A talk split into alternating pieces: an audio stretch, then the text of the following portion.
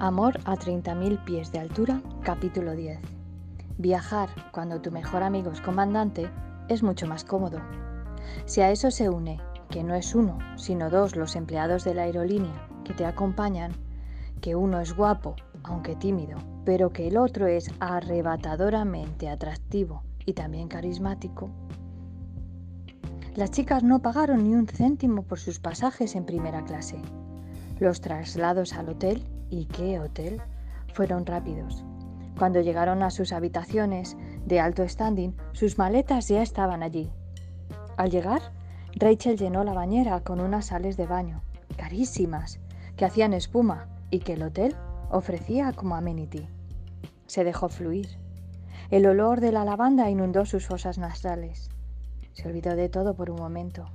Cerró los ojos y el vapor hizo que su tensión bajase y el sueño se apoderase de ella.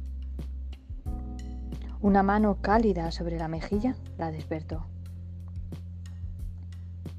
Rachel, susurró.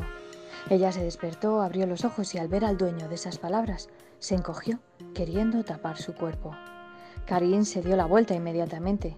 Tranquila, con tanta espuma no se ve nada. He llamado bastantes veces. Quise entrar antes de que Sally viniera y se pusiera histérico.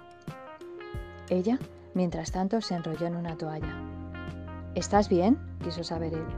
Sí, mm, creo que me relajé demasiado. Está bien, te esperamos abajo. En 20 minutos sirven la comida. Gracias, dijo ella sonrojada. Cuando, cuando Karim salió al pasillo, entendió perfectamente lo que significaba eso de que la insinuación era un campo abierto para la excitación.